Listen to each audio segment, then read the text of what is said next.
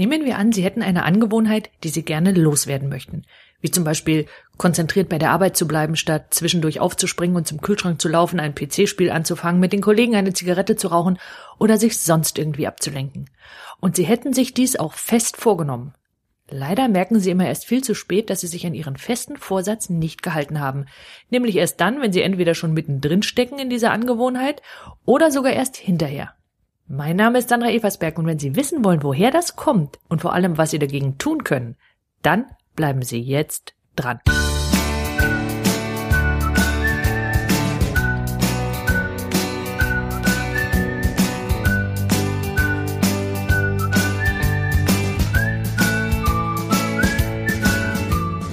Wenn es um Angewohnheiten geht, dann geht es letztlich nicht darum, ob etwas sinnvoll ist, sondern eher darum, dass etwas quasi automatisch abläuft.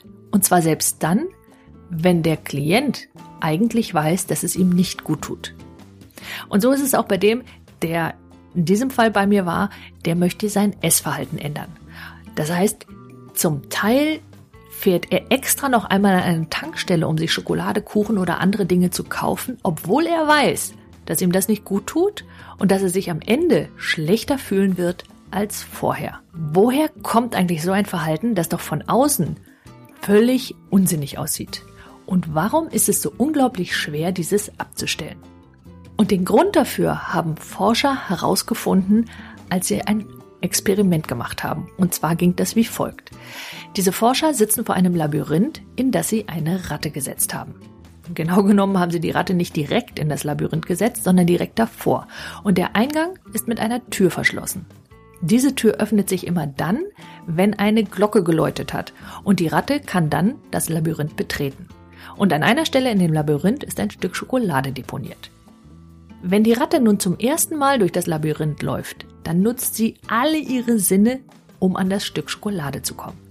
Also sie kratzt an den Wänden, läuft hin und her, sie schnüffelt, sie nimmt gelegentlich den falschen Weg, kehrt um, schnüffelt wieder und kratzt wieder an den Wänden. Mit anderen Worten, sie ist total aus dem Häuschen, weil sie die Schokolade riecht und diese unbedingt haben will. Wenn die Forscher die Schokolade nun immer an denselben Fleck legen, dann dauert es nicht lange, bis die Ratte nach Ertönen der Glocke und dem Öffnen des Türchens ruckzuck den Weg zur Schokolade findet. Das Kratzen und Schnüffeln hört dann mehr und mehr auf, bis sie den Weg nur noch so entlang flitzt. Klingt jetzt nicht besonders überraschend, nicht wahr? Interessant ist ja auch weniger das, was wir von außen sehen, wenn wir die Ratte beobachten, sondern das, was in ihrem Gehirn passiert.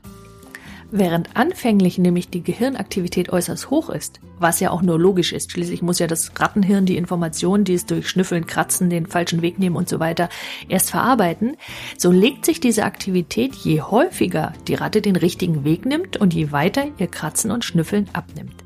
Und nicht nur, dass die Informationsverarbeitung nicht mehr auf voller Power läuft. Und jetzt wird's interessant, auch die Entscheidungen, die die Ratte treffen muss, um den richtigen Weg per Versuch und Irrtum zu finden, nimmt ab.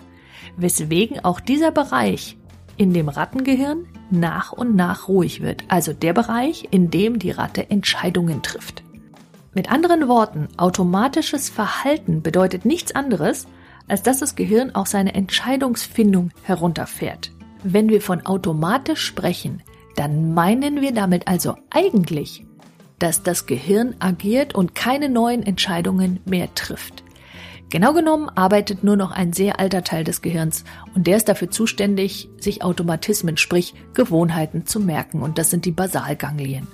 Und in einem Stadium, in dem die Ratte den Weg quasi in- und auswendig kennt, also neuronal ein Abbild des Weges im Labyrinth entstanden ist in ihrem Gehirn, denkt sie, überhaupt nicht mehr. Und prinzipiell ist es ja auch eine ganz gute Sache. Jetzt könnte die Ratte nämlich die frei gewordene Gehirnaktivität für andere Dinge nutzen. Zum Beispiel was anderes Neues lernen. Und auch wenn wir es vielleicht nicht so gern hören, das Gehirn einer Ratte unterscheidet sich vom menschlichen Gehirn nicht so sehr, wie wir es vielleicht gerne hätten. Das heißt, auch in ihrem Gehirn sind jede Menge Routinen, also Gewohnheiten, gespeichert. Und damit ist, also mit dem Wort Gewohnheit, ist jede Zusammenfassung von durchaus auch komplexen Handlungsabläufen gemeint, wie zum Beispiel sich anzuziehen oder das Frühstück zuzubereiten.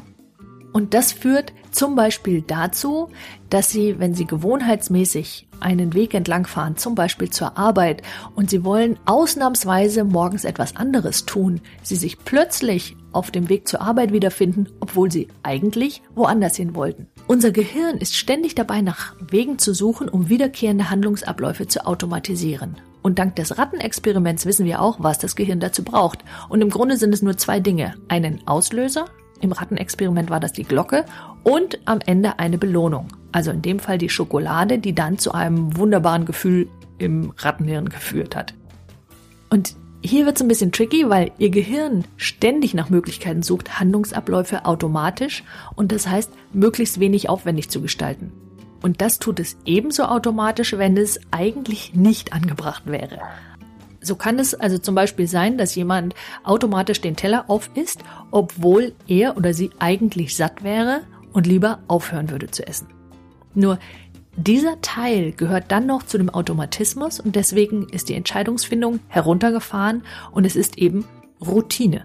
Weil es ein Automatismus ist, lief dieser im Fall meines Klienten eben automatisch selbst dann ab, als die frühere Belohnung ausblieb. Das klingt jetzt ein bisschen eigenartig und das liegt daran, dass der Trigger das Verhalten auslöst und zwar selbst dann noch, wenn am Ende die Belohnung nicht mehr da ist, weil die Belohnung nur dafür gebraucht wird, dass das Verhalten als automatisch qualifiziert wird und das Gehirn denkt, oh, es lohnt sich, das wiederkehrend zu tun. So, wie bekommen Sie nun solche Automatismen in den Griff? Wir wissen, dass das ganze Prozedere aus drei Stadien besteht. Und zwar ist das erstens der Auslöser, also der Trigger, der Ihrem Gehirn sagt, es sei nun an der Zeit, in den Automatikmodus umzuschalten. Dann zweitens dem automatischen Handlungsablauf selbst und drittens der Belohnung, die anzeigt, dass der automatische Handlungsablauf jetzt beendet wird und am Anfang dafür sorgt, dass das Gehirn überhaupt weiß, dieser automatische Handlungsablauf macht Sinn. Manche Belohnungen sind so machtvoll, dass ein einziges Mal ausreicht, damit das Gehirn geradezu danach lechzt, diese Erfahrung zu wiederholen und manchmal braucht es eine ganze Menge Wiederholungen. Das heißt, immer wenn mir ein Klient erzählt, er oder sie, denke dann nicht mehr nach, weiß ich, dass eine Routine, also eine Gewohnheit vorliegt. Und das bedeutet, dass das Gehirn desjenigen ist er oder sie erst einmal im Automatikmodus seine Entscheidungsaktivität beinahe gänzlich einstellt. Mit anderen Worten, nachdem der Trigger ausgelöst wurde, ist es in der Regel zu spät, bewusst eingreifen zu wollen. Und das ist der Grund, warum viele so frustriert sind, weil sie sich doch so große Mühe geben und sich stattdessen immer wieder dabei ertappen, in dasselbe Verhalten zurückgefallen zu sein, weil es eben nicht an der Willensstärke liegt. Denn die ist ja gerade dann ausgeschaltet, denn Willensstärke würde Entscheidungsfreiheit voraussetzen. Mit anderen Worten, die Intervention muss vorher einsetzen, vor dem Trigger. Das Gute ist, Ihr Gehirn ist absolut flexibel. Es wird ebenso eine neue Gewohnheit entwickeln, wie es die alte in diesem Moment vergisst. So, wie gehen Sie nun vor? Also als erstes müssen Sie den Auslöser finden. Der kann im Außen liegen. Im Rattenexperiment war das die Glocke. Er kann aber auch in Ihrem Inneren liegen. Zum Beispiel ein bestimmtes Gefühl. Könnte, was weiß ich, Langeweile sein. Könnte aber auch sein, dass Sie denken, das ist kompliziert, was Sie gerade vorhaben und sich deswegen eine Auszeit aus diesem Gefühl rausnehmen wollen. Dann brauchen Sie ein Alternativverhalten, das Sie stattdessen nutzen wollen und eine ähnlich große Belohnung verspricht. Also das gute Gefühl, das Sie am Ende haben wollen. Und dazu wollen Sie wissen, was das gute Gefühl ist, das Sie durch das alte Handlungsmuster bekommen haben. Das ist manchmal nicht ganz so eindeutig. Im Falle des Telleraufessens oder an den Kühlschrank gehens und so weiter ist es vermutlich nicht das Gefühl, satt zu sein oder satt sein zu wollen, obwohl es doch ums Essen geht. Könnte stattdessen aber, wenn jetzt das Auslösergefühl Langeweile wäre, um so etwas wie Abwechslung gehen.